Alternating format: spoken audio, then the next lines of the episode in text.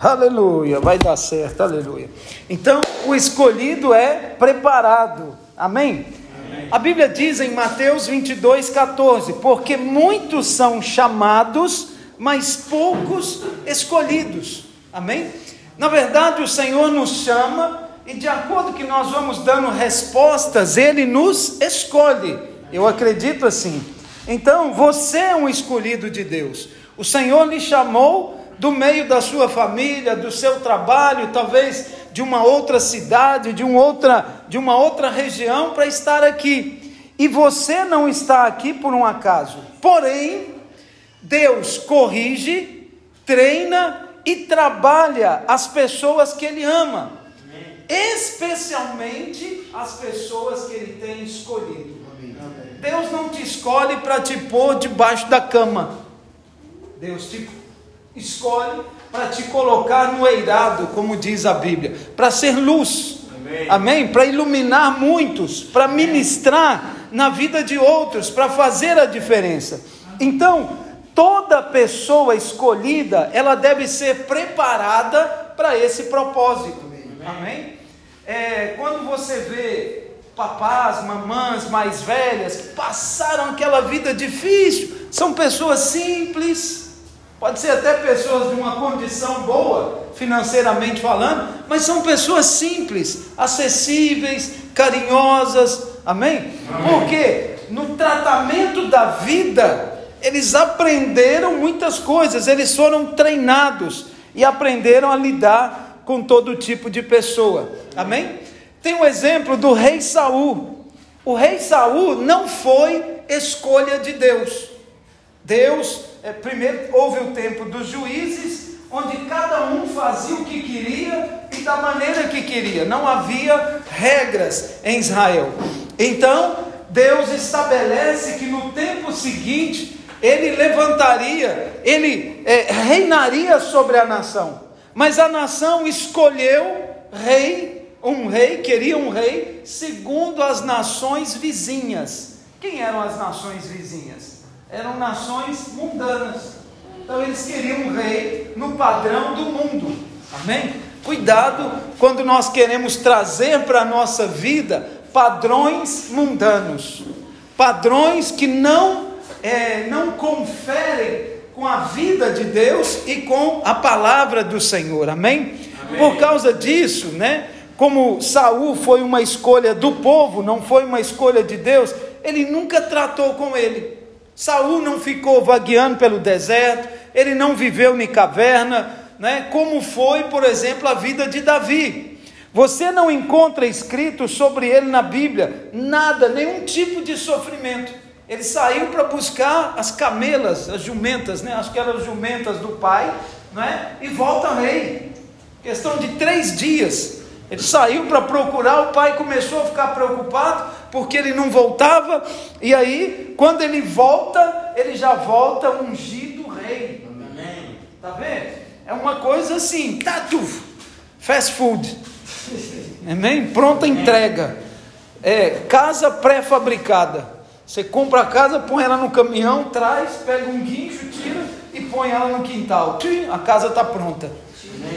É, hoje em dia tem casa assim. Você compra a casa aí, você pode encomendar pela internet, a casa chega em 60 dias. Chega prontinha, onde você quiser. Exatamente. É assim que funciona. Então Saul foi mais ou menos isso. Ele não passou por uma preparação, não tem uma história de de Saul defendendo alguma coisa, lutando pela causa do povo, entende? Ele era um bradazinho em casa, que o papá dava tudo, não tinha falta de nada, não ouvia não. Tem pessoas que têm muita dificuldade com não.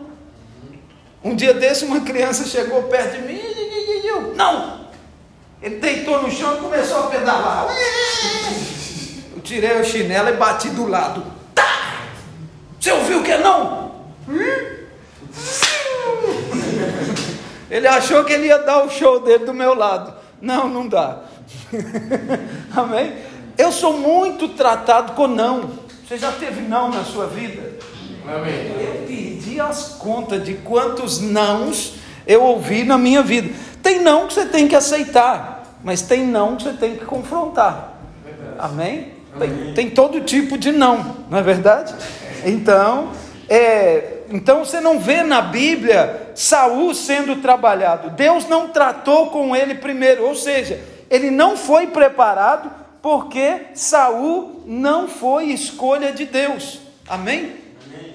O deserto não foi preparação, mas para Davi houve uma preparação de longos 13 anos. Amém. Desde que Davi foi ungido até Davi subir ao trono, amém? Foi um caminho. Deus falou para ele: Você vai ser o rei de Israel.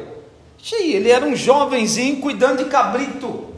Você tem algum amigo seu que cuida de cabrito aqui? Ali na Munhava sempre tem uns rapazinhos, né, tocando cabrito, leva de manhã, volta de tarde. Tem os da vizinha ali. Eles faziam exatamente aquele trabalho. Levar os cabritinhos para pastar, trazer de volta no final do dia, no outro dia. Estamos juntos aqui? Amém. É, a vida de José também é, segue nesse ritmo. José teve sonho e esses sonhos vieram de Deus. É, é quase que naquele sonho José tivesse sendo ungido por Deus para ser governador do Egito. Como Davi foi ungido pelo profeta para ser rei em Israel. Amém? É mais ou menos a mesma ideia. Deus deu sonhos que revelaram o futuro. Amém? Mas de repente, você e eu nos vemos passando situações como José e Davi passaram. Amém. Percebe? Amém. É julgado na, na cisterna. Eu estava a lembrar, irmãos, quando eu, eu lembro claramente assim que eu vim passando muitas lutas, muitas dificuldades para eu sair do mundo e, e, me tornar evangélico, né? começar a caminhar no Senhor, foi não foram degraus, foram quedas, puf, puf, puf, até bater lá embaixo, amém? Andei muito tempo no pó e depois eu comecei a caminhar do outro lado, percebe? E eu lembro que um sonho que eu tive, e esse sonho foi muito real, naquela época eu tinha muitos sonhos reais, pessoas com fita apertando minha garganta, querendo me matar, eu acordava aos gritos. Meu irmão saía, era uma beliche, eu embaixo, ele em cima, ele saía da beliche, me acordava e eu queria matar ele, porque tinha alguém me apertando, me pegando, e quando eu abri o olho, ele estava me olhando. Uau, rapaz, você não pensava que você queria me matar. Então, e não era ele, né? era um sonho de alguém me sufocando. E quando eu saía, tinha marcas. Eu tinha marca no pescoço de alguém me sufocando. E eu ficava engasgado o dia inteiro. Sabe quando alguém te aperta o pescoço, você fica depois tentando voltar a coisa para o lugar?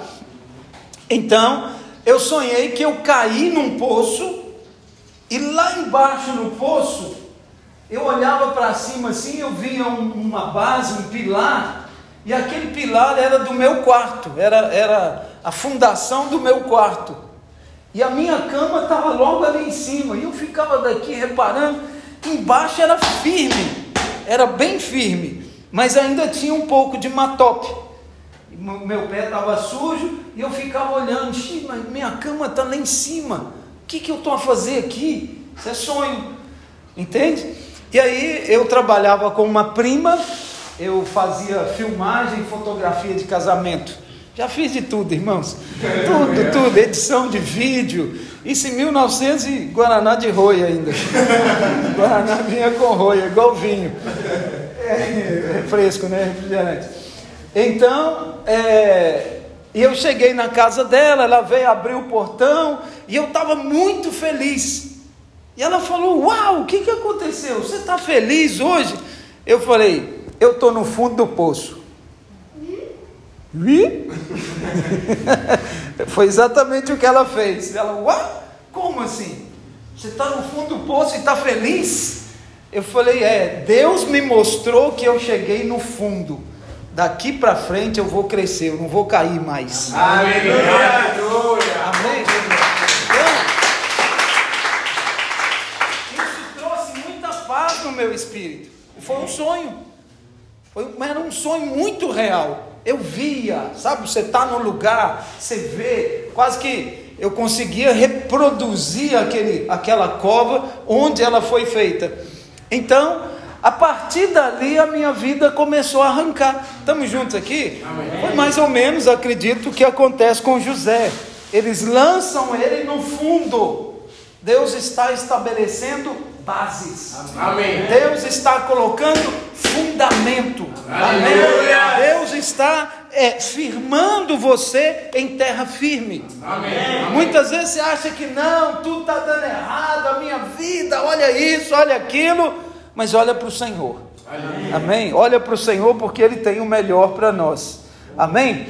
Então José teve sonhos e às vezes nós perguntamos: onde está Deus?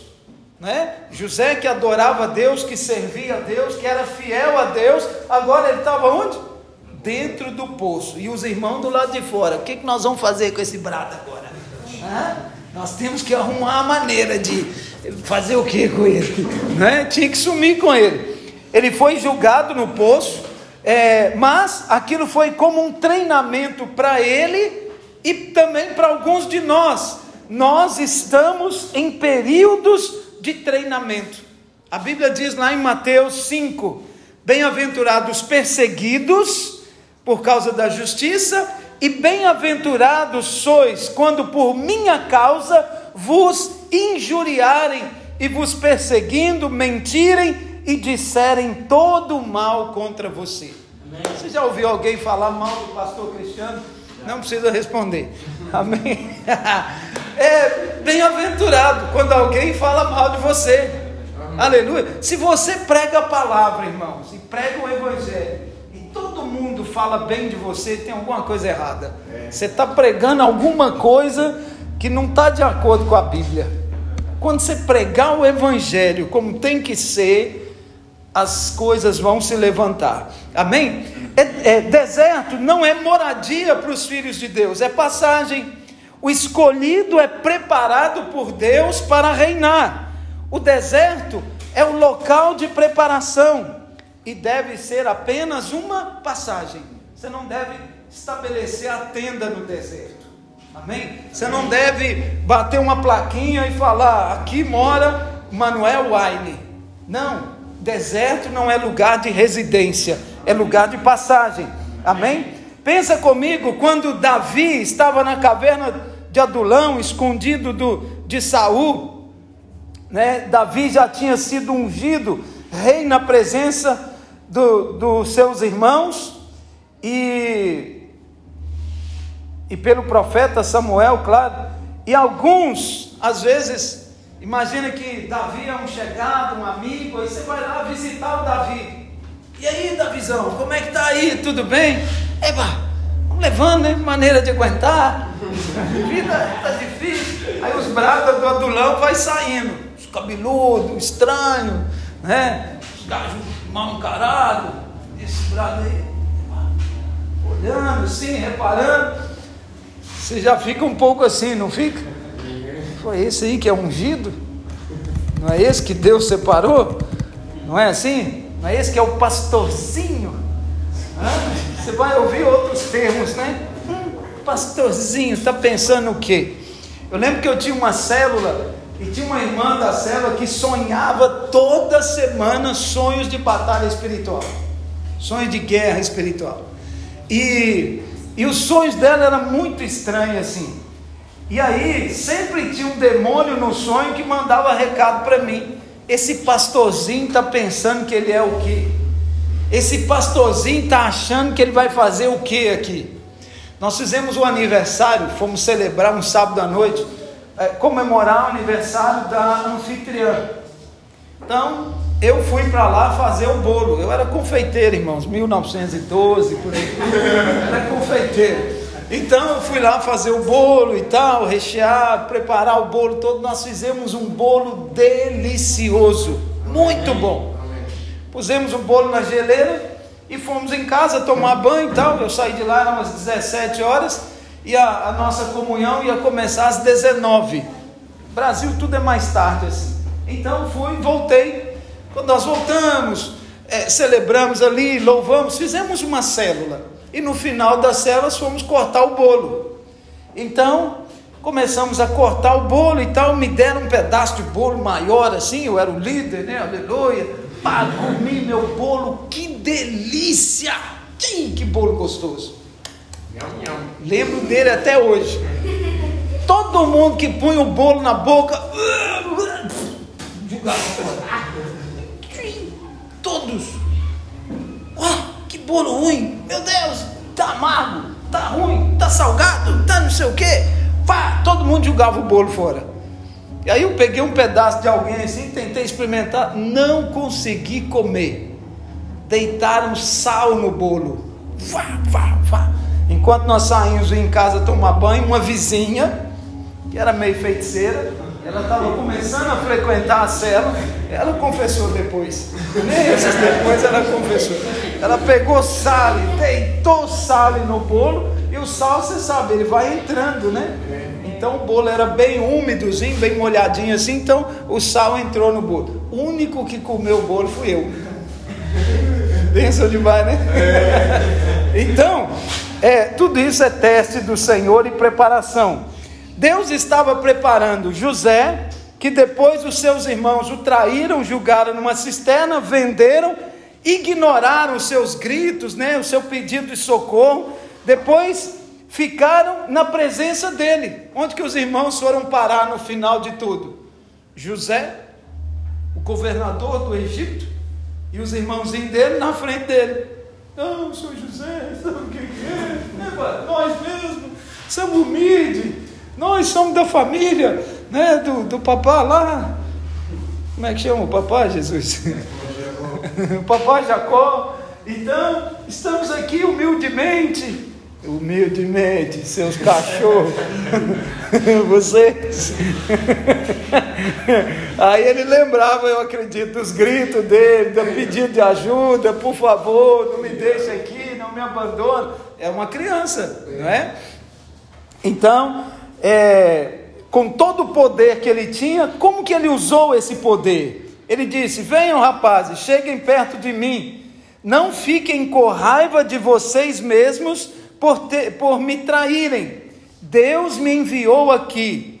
E ele os abraçou, liberou perdão sobre eles, e eles choraram muito ali. Amém? E aí ele se deu a conhecer: Eu sou José, eu sou José, eu sou José, você. Imagina uma cena assim, não é isso? Não era assim, eu sou José. O momento era muito emocionante, não é? você reconectar, reencontrar os irmãos. E era uma situação difícil, porque quantos anos, poxa, olha o que os meus irmãos fizeram comigo, né? Então, não fala que ele guardou nenhum ressentimento ou rancor, mas ele colocou um padrão. Vamos saber se é vocês mesmos. Vamos saber se o coração de vocês mudou. Amém? Irmãos, cada soberba nossa e cada é, altivez, né? essa postura de coração duro, vai chegar um momento no crescimento do Evangelho que você vai ter que romper ele. Está vendo? Então você foi duro, foi rude, foi grosso. Opa, depois, para você subir de nível, você vai ter que resolver esse assunto. Vai chegar lá na frente, tem outra situação, você vai ter que resolver aquele assunto. Amém? Isso é parte do tratamento com Deus. Então, qual é o processo de transformação? As histórias de José, né, e o seu irmão Judá são narradas na Bíblia em paralelo. É, enquanto Judé, Judá desce de entre os seus irmãos, Gênesis 38, e, sua, e se afasta da sua família, José também desce ou é levado para o Egito, em Gênesis 39. Gênesis 38, Judá vai formar família. No Gênesis 39, José é levado para o Egito e começa uma vida nova lá. Amém?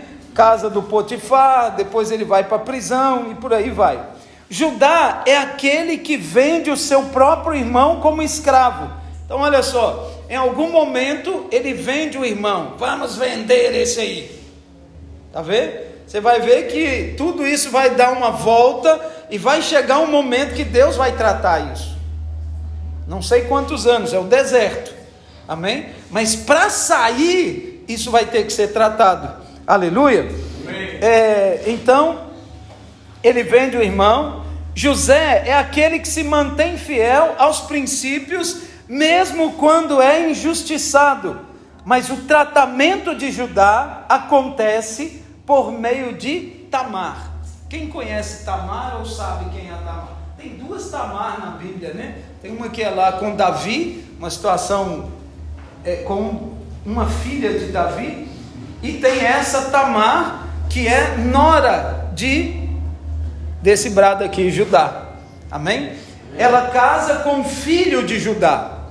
E o filho, daí a pouco, perde a vida. Então ela fica viúva. E era costume, quando uma mulher ficava viúva do irmão mais velho, o irmão a seguir casa com ela. Só que o irmão a seguir, ele era muito novo, menos de 15 anos, 13, 12, não sei. Então ele ainda não podia assumir um matrimônio, um casamento com a Tamar. Então o pai fala: Olha, Tamar, espera lá, quando meu filho for homem, ele vai casar com você. Então Tamar ficou à espera, o filho virou homem e o pai nunca posicionava com a situação e a, a vida está decorrendo. Então o que, que acontece? Tamar vai para uma estrada, fica sabendo que o sogro vai passar por ali, se faz de prostituta e coabita com ele, deita com ele, ok? E aí ele não tinha, é, como é que chama? M-Pesa, nem é mola. E aí, como é que faz para pagar a conta agora? Ela fala: não, deixa aí o cajado e o colar.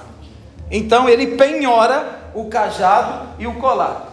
Irmãos, a Bíblia diz que quem almeja o episcopado, né, a, a, o ministério pastoral, grande coisa almeja. Mas cuidado com a prostituição, porque o cajado fica. Cajado é a autoridade do pastor. O líder, o pastor que está envolvido com o ambiente de prostituição, ele está deixando o cajado lá. Ele está perdendo a autoridade dele. Estamos juntos aqui, irmãos? Amém. Aleluia. Então, é, o que que acontece? Ela passa três, quatro meses, ela engravida, ela está de barriga. Apanhei barriga, eu.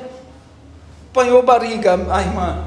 E aí avisa o sogro, sogrão, Eba, aquela sua nora tá, apanhou barriga. Ele fica irado, Vaz, ele fica muito nervoso, gajo. E aí o que, que ele faz? Ele manda, ele manda dizer: tira ela do arraial e queima. Então o povo foi, epa, o chefe mandou, vamos lá.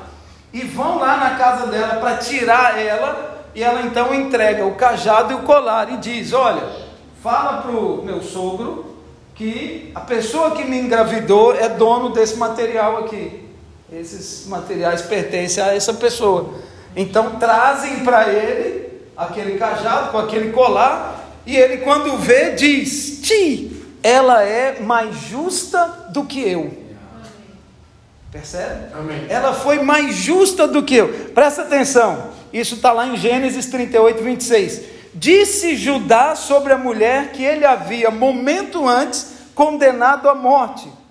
Olha, algo poderoso acontece quando você percebe que aquele que você condenou é mais justo do que você. No primeiro pensamento dele, essa mulher está pensando que ela é o quê? Queima ela. Não vale nada essa mulher. Não é? Acaba com ela. Mas imediatamente ele foi confrontado em Deus. E ele percebeu o quê?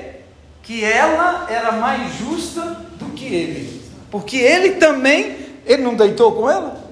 Ele era tão pecador quanto ela, não é verdade?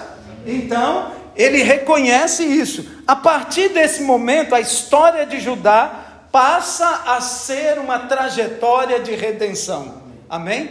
Então, ele queria condenar alguém, Deus trabalhou com ele, ele diz: "E ela é mais justa do que eu". Ele reconheceu. Amém? Foi aprovado, passou.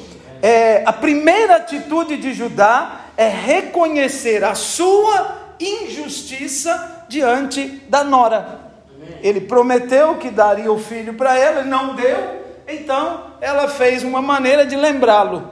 agora ela já tem descendência. Amém? É, agora, porque a grande questão era ter descendência. Era vergonhoso para a mulher ou para a família não ter um descendente. Não tinha ninguém que honrasse o nome da família tendo filhos. Estamos juntos aqui? Amém. Então, isso é algo que acontece. Ok, voltando lá no assunto de José. José manda aprisionar o irmão mais novo, Benjamim, para testar se os seus irmãos continuavam os mesmos de anos atrás. Os irmãos vão lá uma vez, recebem as mercadorias. José diz: Nada, vocês são espiões. Me fala aí, quem são vocês?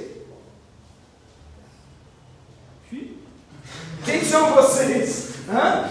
Aí ele diz: Não, nós somos filhos de um bom homem, somos doze irmãos, um já não vive e o outro está lá com o nosso pai. Ele está falando com o que não vive. Não é isso? Ele está falando com quem? Com aquele que não vive, não é? Então, é, um já não vive e os outros estão tá lá com o meu pai. Aí ele fala: tá bom, vocês não verão o meu rosto se não trouxerem aquele, aquele irmão mais novo aqui. Então ele colocou um padrão e ele foi duro com eles, não é? E aí o que que acontece? É, Judá ele se empenha diante do pai colocando os filhos, porque ele pede o pai para os filhos descerem e o pai não deixa. Não, para o filho Benjamim, não, eu já não tenho outro irmão, esse aqui não vai de maneira nenhuma. Só que os mantimentos acabam, a fome vem e os irmãos estão pressionando, papai, não tem maneira. Nós temos que ir lá e temos que levar Benjamim. Então os filhos dele ficam penhorados em lugar de Benjamim. Estamos juntos aqui? Então olha Deus tratando com Judá. Nesse momento, Judá, que anos atrás havia sugerido aos irmãos venderem José como escravo, olha o que vai acontecer agora. Eles trazem o irmão, apresentam, José dá um banquete, todo mundo come, comida boa, mas a porção de Benjamim, como era? Era dobrada a porção dele. Tudo que punham para ele era maior, a taça dele era grande, era maior, e era de ouro, de prata, não sei, era uma taça diferente das outras. Enche os sacos lá de mantimento, despacha todo mundo, e a taça que estava na mesa ele põe dentro de um dos sacos. De quem? Benjamim. E ele sai, daí a pouco ele manda o seu oficial atrás. Traz para mim aquele que tiver a taça dentro do saco de mantimento dele. E aí eles descem um saco, desamarra tudo e tal. Um, dois, três, Benjamim era o último. Quando chega no último, a taça está aqui. Só esse vem comigo. E os irmãos, nada, nada, voltam todos eles na presença do governador, que é José. Estamos juntos aqui, irmãos? Amém. Então, Panassé alguma coisa que é o nome dele, né? Então, quando chega na presença do governador, ele fala: Não, só o que tem a taça fica aqui, o resto pode ir. Não é isso que ele fala? Yeah. Mas o que que Judá fala? Ele agora se oferece como escravo para salvar o seu irmão. Aquele lá atrás que disse: vende como escravo. Passou-se muitos anos e agora o que está acontecendo? Deus está tratando com ele. Ele se dobra diante do governador, diante daquele que ele vendeu como escravo, e pede: por favor, deixa eu ser escravo no lugar do meu irmão. Está tratando aí, não está? Deus trata os escolhidos. Aleluia. Aprova os escolhidos. Amém. Depois disso, ele quis pôr alguém como escravo. Nada, manda esse aqui como escravo, pega aquele também. Você acha que depois disso ele quis fazer os outros escravos? Não, ele estava numa situação muito difícil. Amém? Então, olha que mudança de vida, que transformação, fruto do tratamento de Deus na vida de Judá. E é isso que Deus faz com seus escolhidos. Ele prepara. Ele trabalha o coração deles, o caráter de cada um deles. A história de Judá é a história daquele que foi tratado na sua própria hipocrisia e justiça própria. Amém? Amém? Queima essa mulher. A lei mandava apedrejar, mas ele mandou queimar. Não é isso? A lei manda apedrejar, mas ele mandou queimar. Queima essa mulher. Aí chega lá para ele o cajado e e o que? O colar, não é? E aí ele fala: "Uau! Ela é mais justa do que eu". Deus tratou a hipocrisia no coração dele. Amém? Amém. E depois Deus trabalhou com a justiça própria. Ah, tirar esse brada daqui, vende como escravo. E ele depois está dobrado diante daquele que foi vendido como escravo, pedindo, por favor, deixa eu ser seu escravo. Está vendo como Deus trata? Irmão, não vale a pena o caminho da soberba, da altivez, né, de, de se engrandecer, de se inchar, achar que é maior do que os outros. Em algum momento Deus vai quebrar suas pernas. Foi o que ele fez com Judá, com Jacó depois. Amém? Então, não é sobre nunca errar, mas é sobre reconhecer o erro e buscar transformação. Amém? Reconhece o erro antes de Deus tratar com ele. Se apresente diante do Senhor antes que Deus vai tratar com você, porque Ele vai tratar. Estamos juntos? Amém. Ele vai tratar. Aleluia. Muitas pessoas abusam em muitas áreas e são escravas até. Tem pessoas que não sabem usar redes sociais, não sabem usar a própria TV que tem em casa, smartphone, computador, o que quer que seja. E podem ser pequenas coisas, mas Deus se preocupa demais com você para deixá-lo viver a vida né, de qualquer maneira. Mesmo quando você não se importa com você mesmo, o próprio Deus vai se importar. Amém? Ele te ama tanto que corre o risco de você, é, é, dele ser mal compreendido por você. Não importa se você fique com raiva, mas ele ainda vai te amar e cuidar de você. Amém? É, imagina que, de qualquer forma, não é que Deus esteja sempre corrigindo.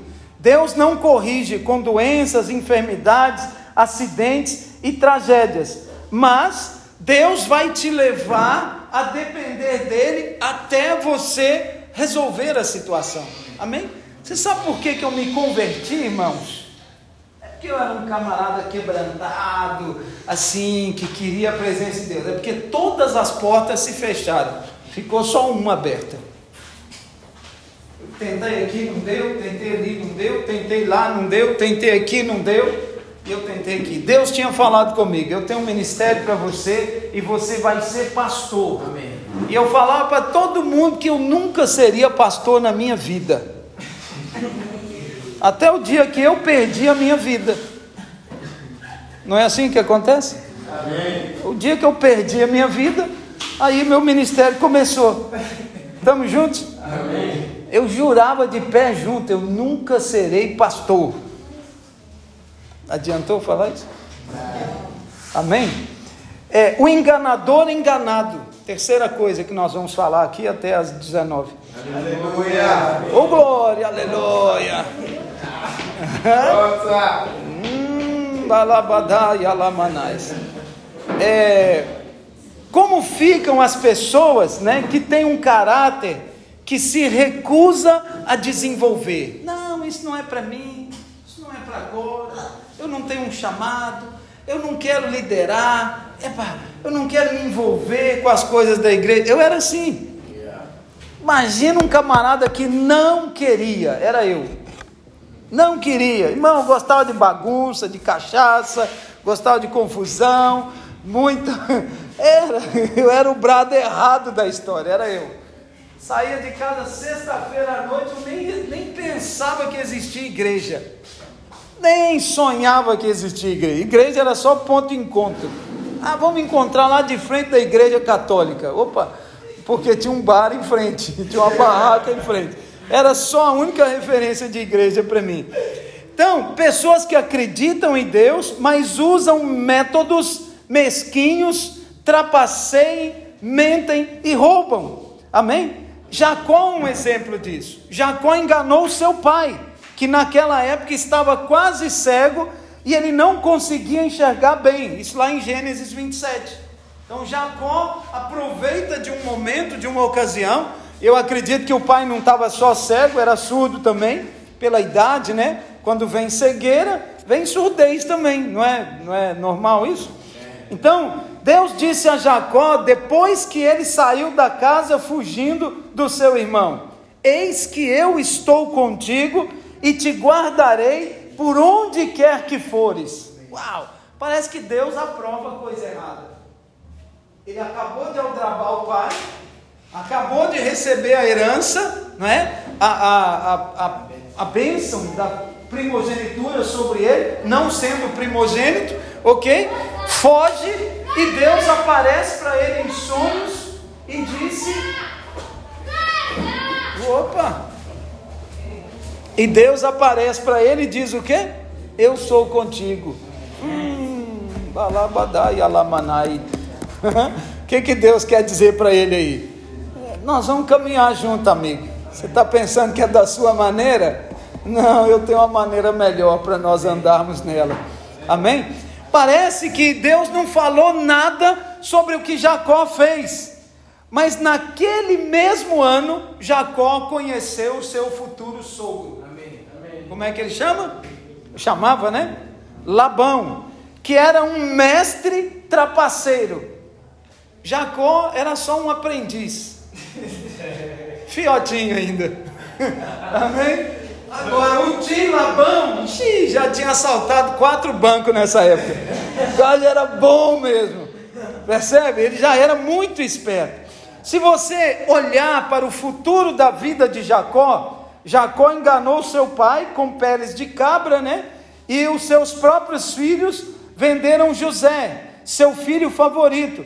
Depois pegaram um casaco colorido, né? A capa dele de muitas cores, mataram um cabrito, derramaram seu sangue no casaco. Então eles disseram para seu pai: Lamentamos muito, mas uma fera devorou José. E esta é a túnica ensanguentada. Ele não enganou o pai com uma roupa, os filhos dele enganaram ele com uma roupa. Hum, olha o preço aí, tá vendo? A mesma moeda que vem aqui, Deus trabalha com ela aqui, não é isso? Houve um tratamento com ele, não é? Então, é, isso aconteceu lá. Jacó foi enganado pelo sangue de um bode. Ele enganou seu pai e agora os seus filhos o enganaram. Percebe o tratamento de Deus? Ele sai no quintal, pega um bode, mata o bode e apresenta para o pai. Quem está aí? Quem está aí? Sou eu, Jacó. Eba, vo, é, sou eu, Esaú. Ele fala, a voz parece de Jacó, mas, epa, dá lá, deixa eu comer a, a comidinha aí. Comer o quê? O cabrito que ele preparou. O que, que fizeram para enganar Jacó lá na frente, para dizer que o filho dele tinha morrido? Mataram um cabrito, pegaram as roupas, mergulharam no sangue do cabrito e entregaram para o pai. Hum, foi tratado ou não foi? Foi. Na mesma moeda. Com a roupa e com o cabrito. Só não é o mesmo cabrito que aquele morreu. Né? Quase que ia ser o mesmo cabrito.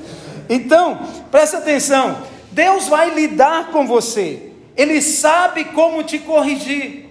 Percebe que Deus falou para Jacó: Eis que estou contigo, por onde quer que andares. Mas você vai pagar cada centavo, filhinho.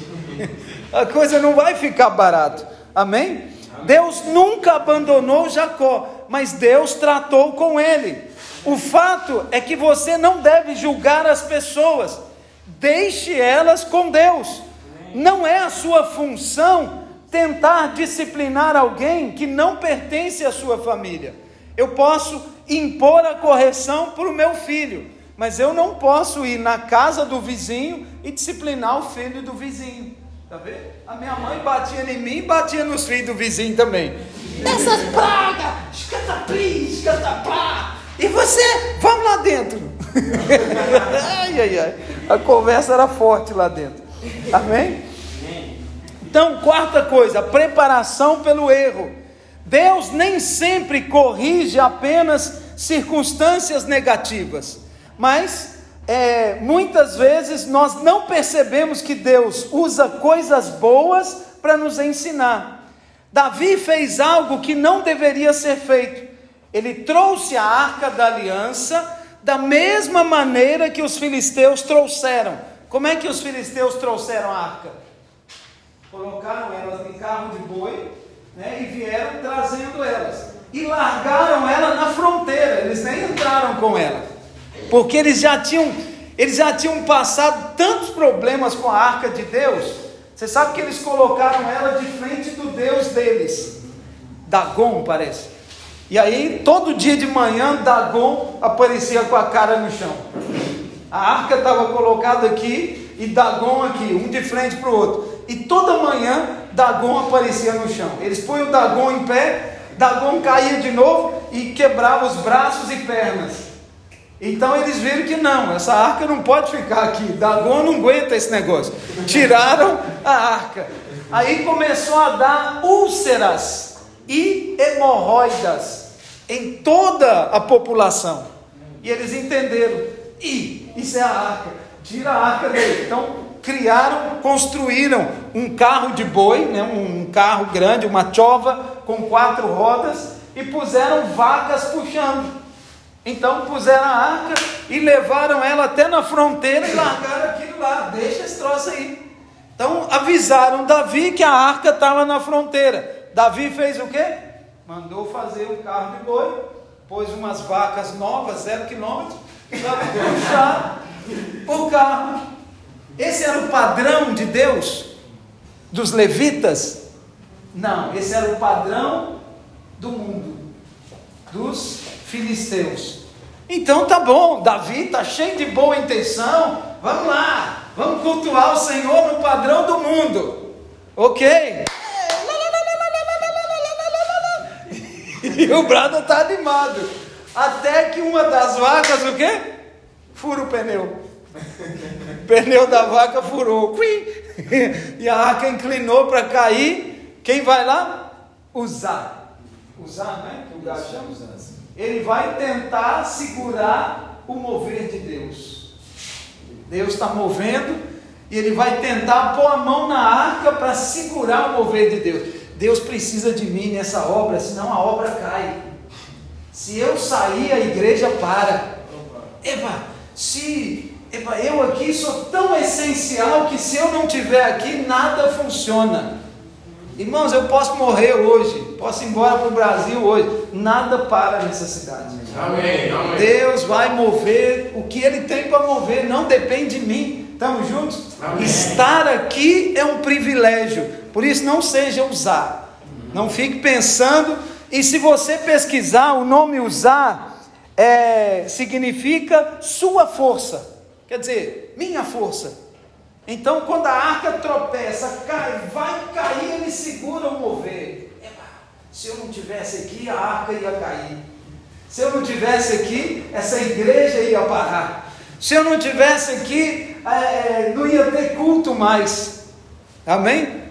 Teve região que ficou sem culto porque o líder não sabia que o culto era às 11 da manhã. É. Chacatalabás. é. Então o que, que acontece com o camarada? Deus manda um raio lá de cima e frita ele. Já viu aquele carapau bem fritinho, sequinho assim?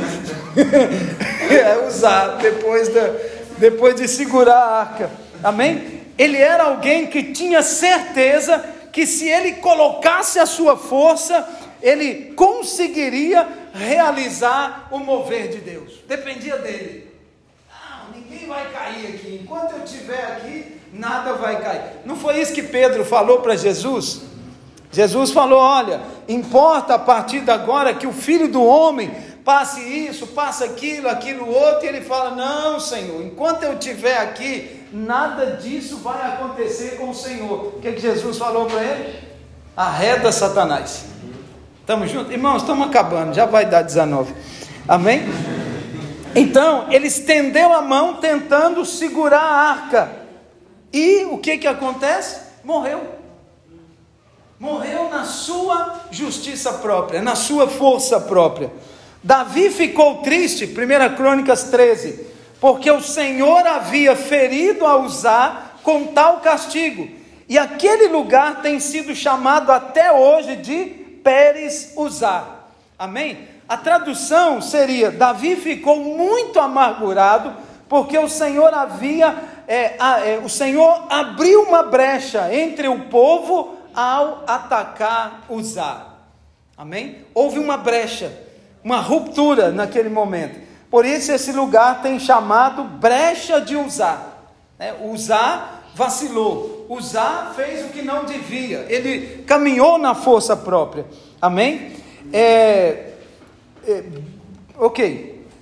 Então Davi não quis levar a arca para Jerusalém, deixou na casa de Obed-Edom, que foi abençoado junto com a sua casa por causa da arca.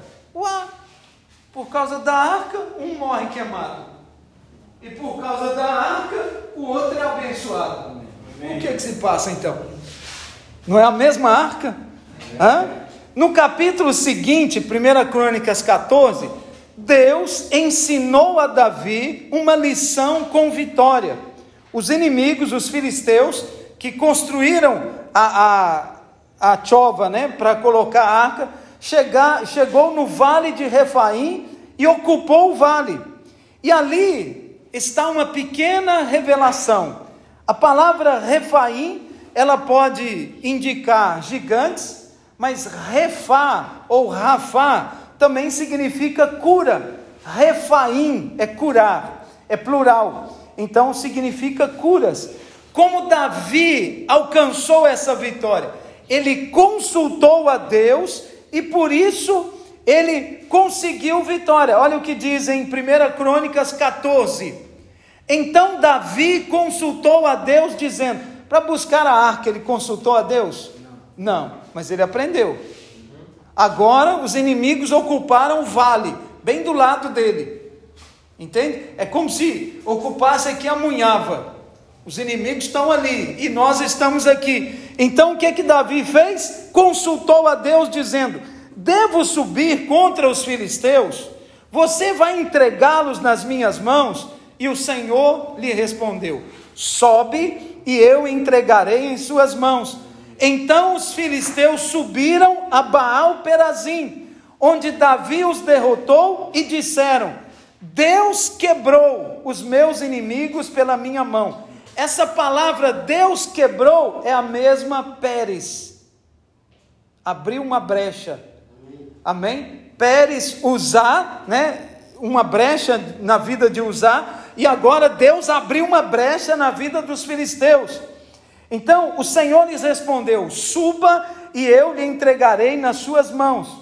É, ele subiu e Deus entregou. Deus quebrou os meus inimigos pela minha mão, assim como as águas são quebradas. Por isso o nome de Baal Perazim foi dado àquele lugar. Amém? Amém. Baal Perazim, na verdade, significa o Senhor das brechas. Houve uma brecha lá atrás, mas eu estou aqui para reparar as brechas. Amém? Da mesma maneira que o inimigo se levanta contra você, Deus vai dar o troco. Eu tenho dois minutos para terminar. Amém? E Deus se torna o Senhor das brechas. Então, Deus ensinou algo para Davi, fazendo entender que ele estava seguindo o caminho de ter que fazer alguma coisa. Ele estava seguindo a filosofia de outro ministério. Cuidado, irmãos, com essa história de sair daqui e visitar outro ministério. Deus não gosta disso. Não é um pastor que não gosta. Vai onde você quiser. Eu não visito. Eu, quando alguém me chama para pregar, de acordo com a agenda que eu tenho, eu vou lá e libero uma palavra. Eu não vou lá ouvir o que eles ensinam. Eu vou lá liberar uma palavra de vida. Mas tem irmãos que gostam de ficar borboletando de igreja em igreja. Cuidado, não abre brechas na sua vida. Porque você começa a formar uma opinião sobre várias igrejas. Qual que é melhor, Shoprite ou Spar? Ah, não, eu prefiro aquele mulher ali da, da, da como é que chama ali? É, aquele mulher da Baixa. Você começa a colocar a igreja no mesmo patamar de mercado. Que você vai aqui, que você vai ali, que você vai lá. Então, não, aqui é bom nisso, mas ali é bom naquilo. Epa, agora aqui é bom nisso outro. Cuidado, irmãos.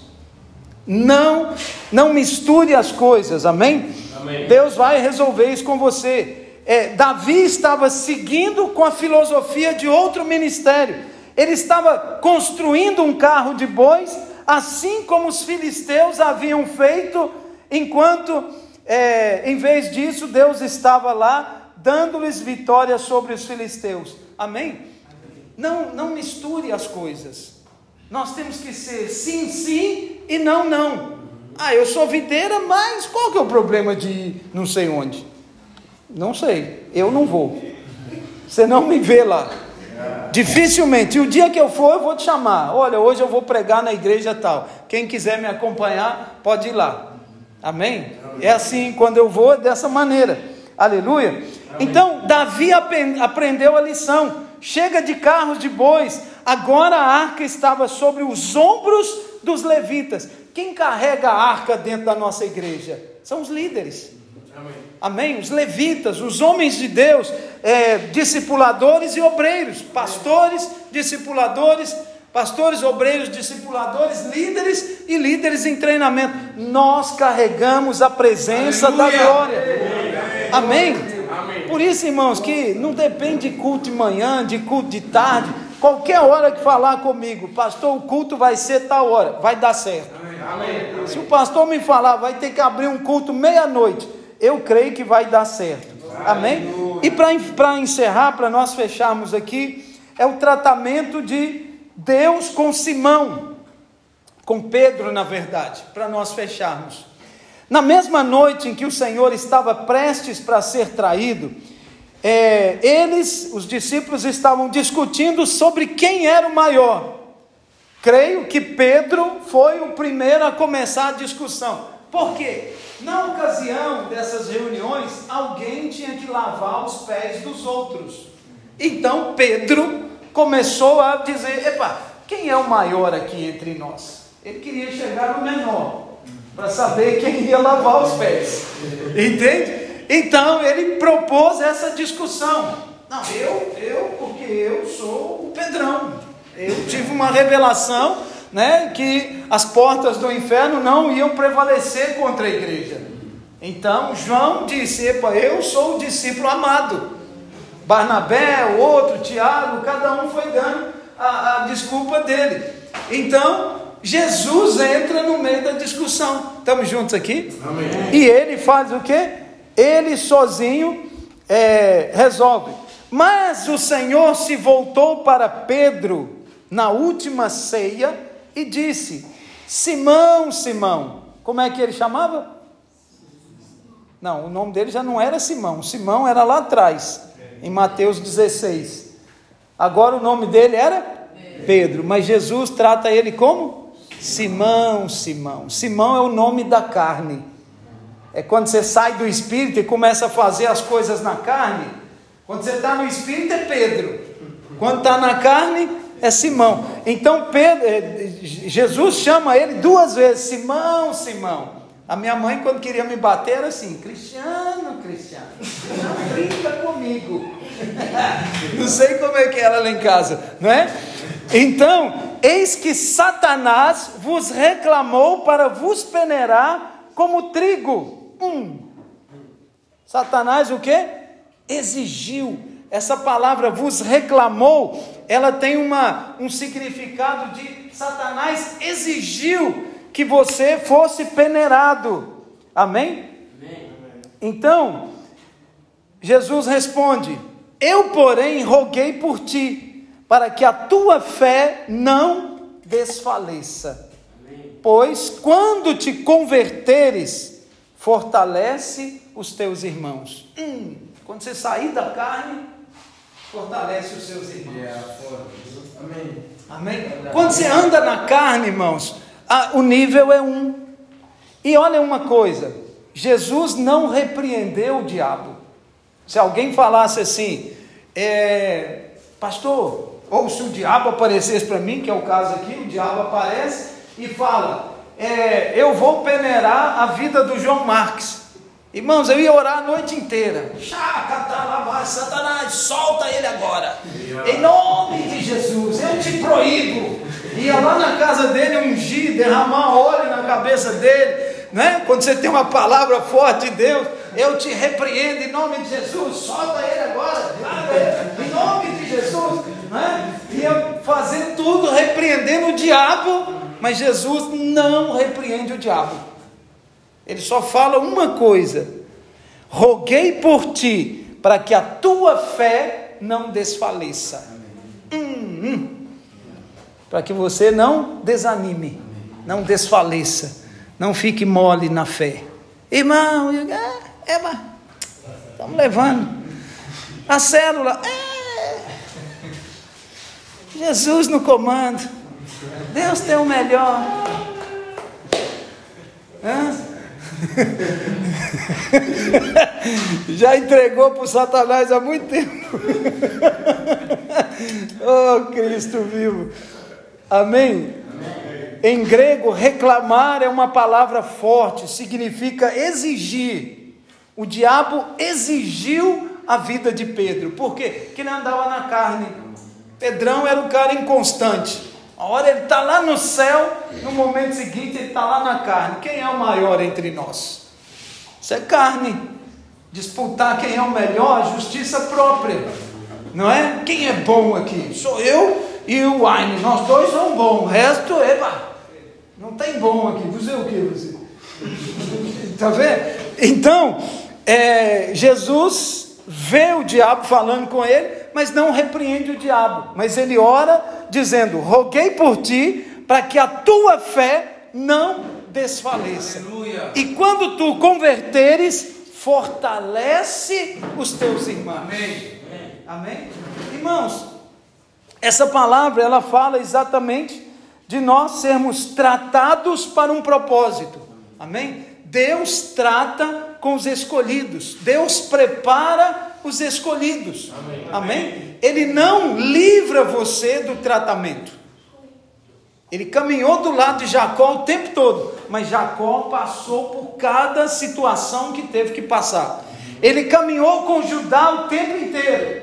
Tanto que hoje Jesus é chamado de o leão da tribo de Judá. Mas ele não aliviou a situação para Judá em momento nenhum. Eu às vezes me vejo tentando ajudar os irmãos, livrando os irmãos de situação. Não tem como, você vai ter que passar. Eu tenho orado para Deus fortalecer a sua fé. Fique de pé onde você está. Vamos orar.